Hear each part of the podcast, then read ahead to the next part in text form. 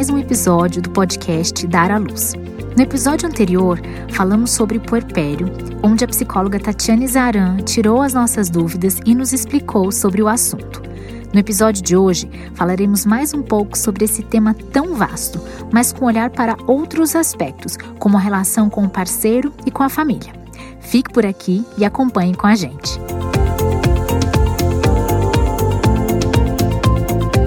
A gente sai da maternidade com uma série de coisas passando na nossa cabeça. E por mais que a gente tenha tido alguma preparação, a gente se depara sempre com um universo totalmente diferente e desconhecido. Eu tenho ouvido dizer que não importa se é o primeiro, se é o segundo ou o terceiro filho, cada vez tudo é novo de novo. São situações externas e muitas situações internas que essa mulher tem para lidar no momento do puerpério.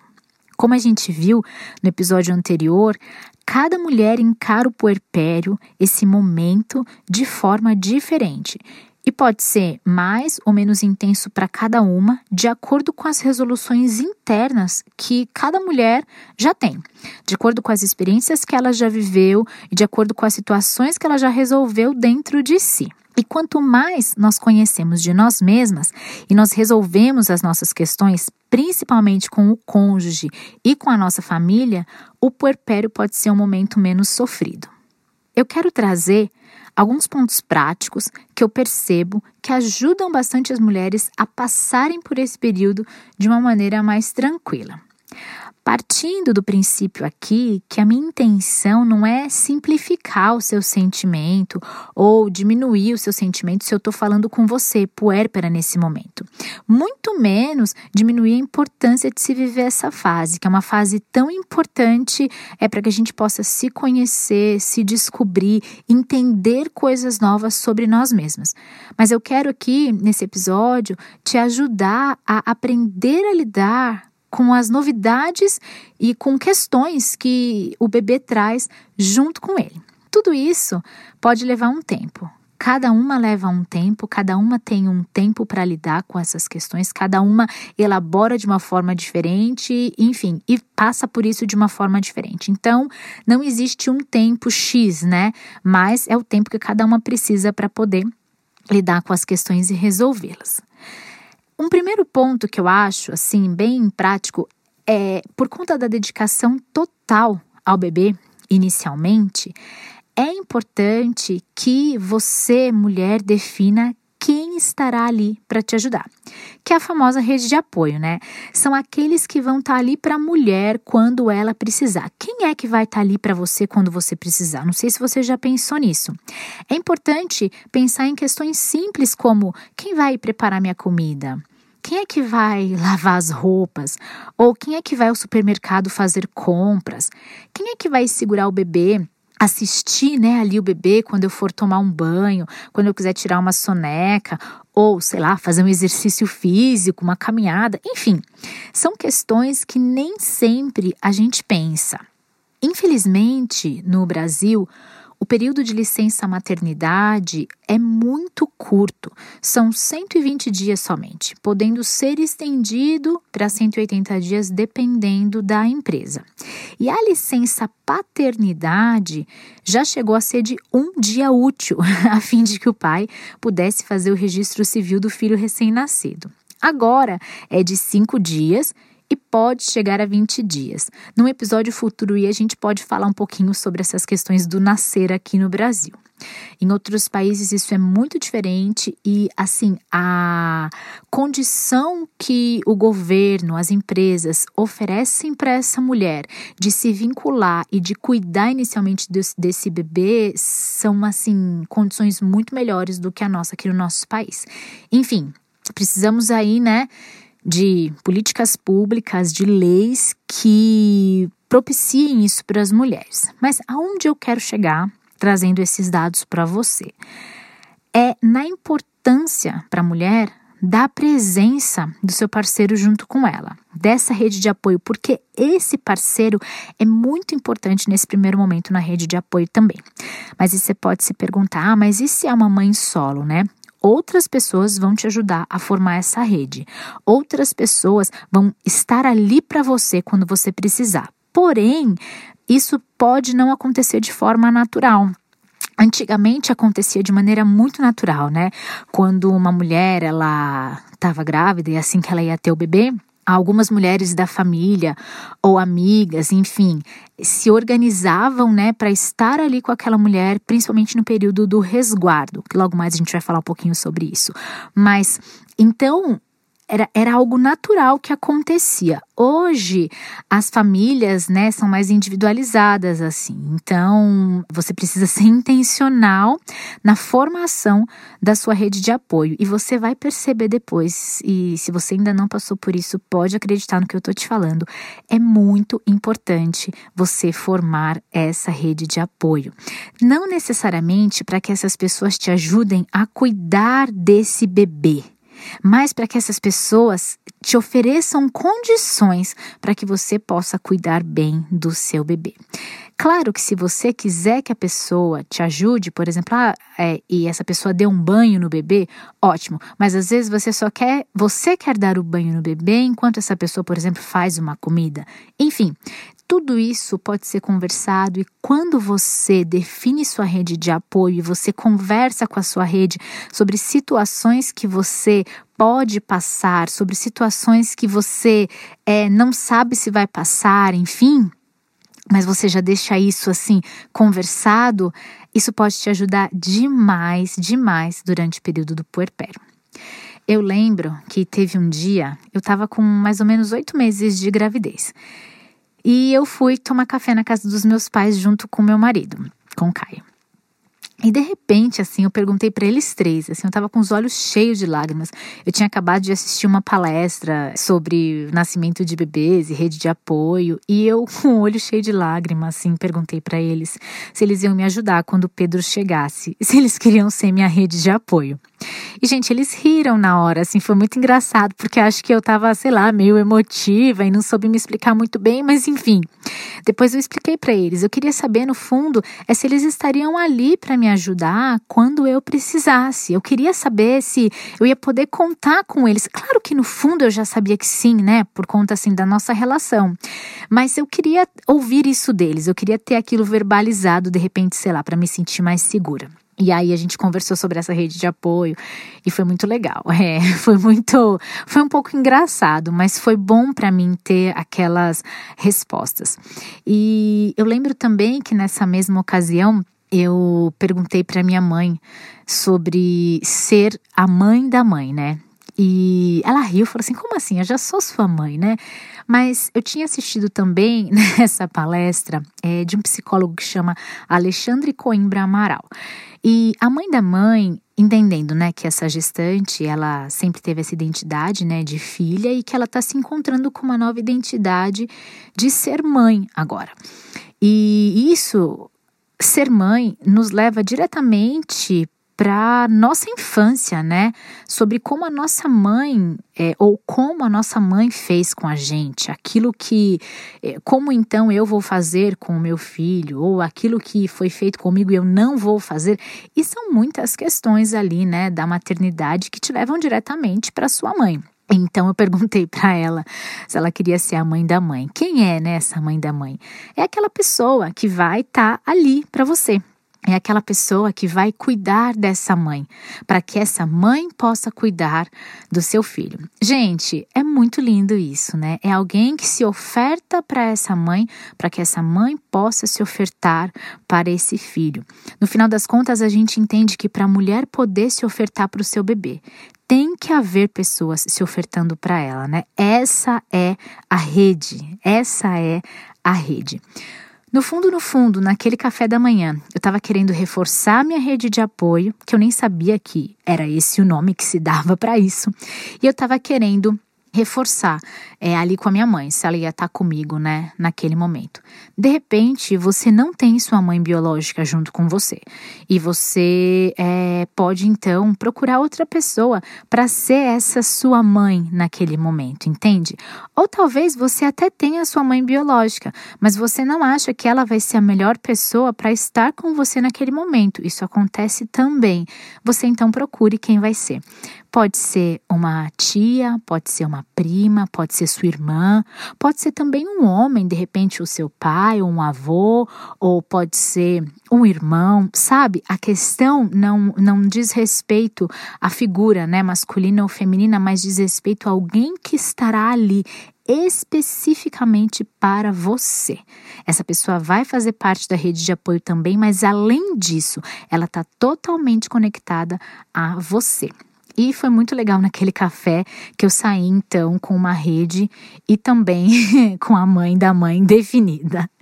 Enfim, é, foi bom para mim ter conversado com eles sobre isso e também eu lembro de ter trazido questões sobre eu não sei do que eu vou precisar, eu não sei como eu vou me comportar, né? Eu não sei, de repente eu posso ficar uma pessoa um pouco mais é, impetuosa, um pouco mais agressiva. Quem me conhece sabe que, assim, esse não é muito meu comportamento, mas enfim, eu não sabia o que ia acontecer quando esse bebê chegasse. Mas eu queria saber, olha, independente de como eu ficar ou de quem eu me tornar, vocês estão ali comigo? E foi muito bom saber que eles estavam. Isso me deu uma segurança muito grande para poder viver é, naquele momento exatamente o que eu precisava viver e me curar do que eu precisava me curar e me conectar com o meu bebê, me vincular com o meu bebê, sabendo que tinham pessoas ali para mim, independente de como eu estivesse naquele momento. E isso me ajudou a passar por um puerpério de uma maneira muito, muito, muito mais tranquila.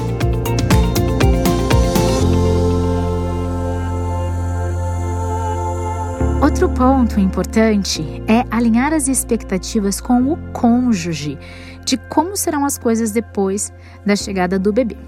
Se a gente pensar na oferta dessa mulher para essa criança, a gente vai começar a entender que ela não consegue realmente pensar muito mais em outras coisas.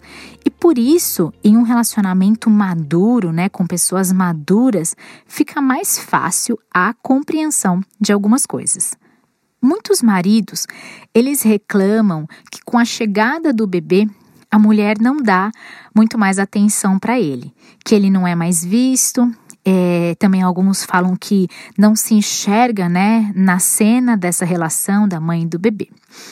Se a gente olhar para aspectos psíquicos e fisiológicos, a gente vai perceber que aquela mulher realmente não consegue se vincular com outra pessoa ou outra coisa mais do que com aquele bebê. O cérebro da mulher ele muda de configuração. Existe além disso uma enxurrada de hormônios que faz com que a atenção primeira daquela mulher seja voltada para o bebê. Existem hormônios, principalmente os hormônios produzidos ali durante a amamentação, que faz com que essa mulher se vincule profundamente com a criança, sem contar muitos outros aspectos que a gente pode falar em um episódio futuro por aí. Mas realmente, o olhar da mulher fica mais voltado para a criança do que para qualquer outra pessoa. E por isso, muitos parceiros reclamam de que ele não se enxerga na cena dessa relação. Mas se o homem de fato perceber o papel dele na vinculação, que não é estar dentro da vinculação, mas é permitir que aconteça a vinculação da mãe e do bebê, você vai entender que ninguém pode fazer esse papel melhor do que você mesmo, o parceiro dessa nova mãe. Outra coisa que as mulheres também passam no período do puerpério, quando não é o primeiro filho, é um pouco de culpa que elas sentem de não conseguirem é, dar atenção para os outros filhos, né, que já estão ali. Enfim, são muitas questões para se lidar, mas é, tudo isso faz parte do puerpério e são questões que essa mulher vai precisar lidar. Mas se a gente já conversa um pouco sobre isso antes e se a gente se prepara para esse momento, eu acredito que quando a gente passa por ele, as coisas ficam mais claras, né? E você não sofre tanto nesse período. A grande sacada é o parceiro saber que isso vai acontecer mas que tá tudo bem, que esse momento vai passar e que não é nada pessoal.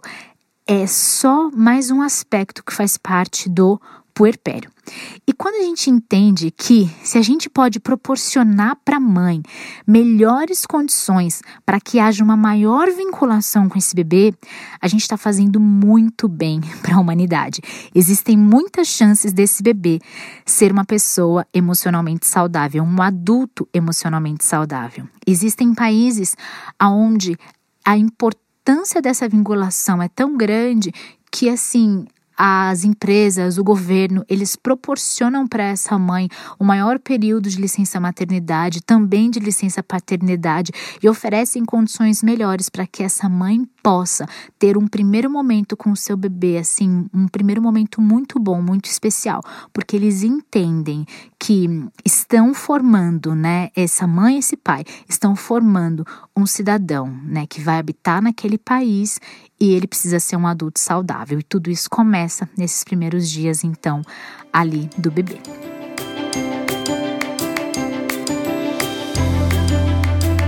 Outro apontamento é o retorno às relações sexuais. Existem pessoas que falam sobre os 40 dias de resguardo, tendo sido um parto normal ou uma cesárea. Tem parceiros que reclamam de passar esse tempo sem relações sexuais. Enfim, é necessário conversar sobre isso também antes da chegada do bebê.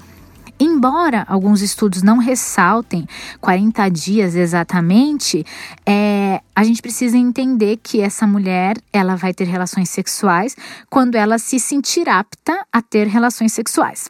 Entendendo que o sexo não é só algo físico, mas tem uma parte psicológica, a gente tem que entender então que essa mulher, após os dias de resguardo, seja 40 dias ou não, ela vai ter mudanças no seu físico. E uma das mudanças é na mucosa vaginal e na lubrificação. Então, até o sexo vai ser algo novo para esse casal. O sexo vai ser algo novo para essa mulher. Eu penso que se tudo isso é levado de forma natural, de forma espontânea, o casal ele pode se redescobrir nesse período, ele pode se reinventar na relação sexual, descobrindo algo legal e algo prazeroso para os dois, e não ser um momento pesaroso ou um momento onde a mulher se culpa ou se sente mal por não estar tendo relações sexuais com seu marido. Mas se a gente conversa sobre isso antes, se você conversa com seu parceiro sobre isso antes, quando isso acontecer, vocês vão levar de uma maneira mais leve. Outra expectativa que a gente precisa alinhar em relação à nossa agenda. Para as pessoas que são super organizadas e regradas, gente, os primeiros dias podem ser muito difíceis e muito intensos. Isso porque o bebê não respeita os nossos horários. O bebê não segue a nossa agenda. Então, no início, onde a rotina ainda não existe, pode ser muito difícil para essa mulher. A dica é: entenda que é um tempo, é um momento que logo as coisas vão passar, logo as coisas vão se encaixando e você vai conseguir colocar as suas coisas em dia. Você vai conseguir. Eu tinha uma poltrona maravilhosa de amamentação. E do lado dessa poltrona tinha um armário com livros que eu tinha separado para ler enquanto amamentava. Gente, não deu nada certo. Enquanto eu amamentava, eu não consegui ler nenhum daqueles livros. Tipo, eu já tinha visto cenas em filmes que a mulher ia amamentar, pegava um livro e ficava lendo. Eu pensei, vou fazer a mesma coisa. Eu não sei, não deu nada certo. Eu não consegui ler os livros e aquilo me frustrou muito no primeiro momento. Mas depois eu entendi que, assim, era uma leitura muito romantizada que eu tinha da amamentação e daquela cena, enfim, e que comigo não aconteceu. Também teve uma amiga, ela tinha um, uma bebezinha e a bebê estava com sete dias. E ela falou assim: gente, a minha bebê está com sete dias e eu ainda não postei nenhuma foto com ela.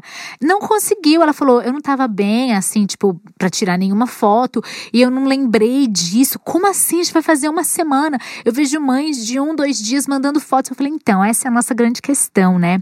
A comparação. A gente acha que aquilo que a gente vê acontecer com outra pessoa vai acontecer com a gente. E nem sempre é assim. A gente não pode se comparar. Eu acho legal a gente se inspirar, se preparar, né? Assim, ah, eu gostaria que fosse dessa forma, mas quando acontecer, estar realmente preparada para o novo e, enfim, lidar com aquilo e tirar coisas boas, experiências boas daquilo que a gente está passando. Quando a gente alinha as nossas expectativas, quando a gente deixa a nossa agenda mais flexível, a gente sofre menos no início. Enfim, pessoal, puerpério é novidade, puerpério é descoberta, puerpério são lágrimas e sorrisos. Mas saiba que tudo isso vai passar. Seu corpo e a sua mente vão se voltar novamente para você, e enquanto isso você se descobre uma nova pessoa, mas uma pessoa muito mais forte do que você imaginava ser. Nós nos encontramos no próximo episódio, onde nós vamos falar o porquê eu devo me preparar para o parto. Um super abraço e até a próxima!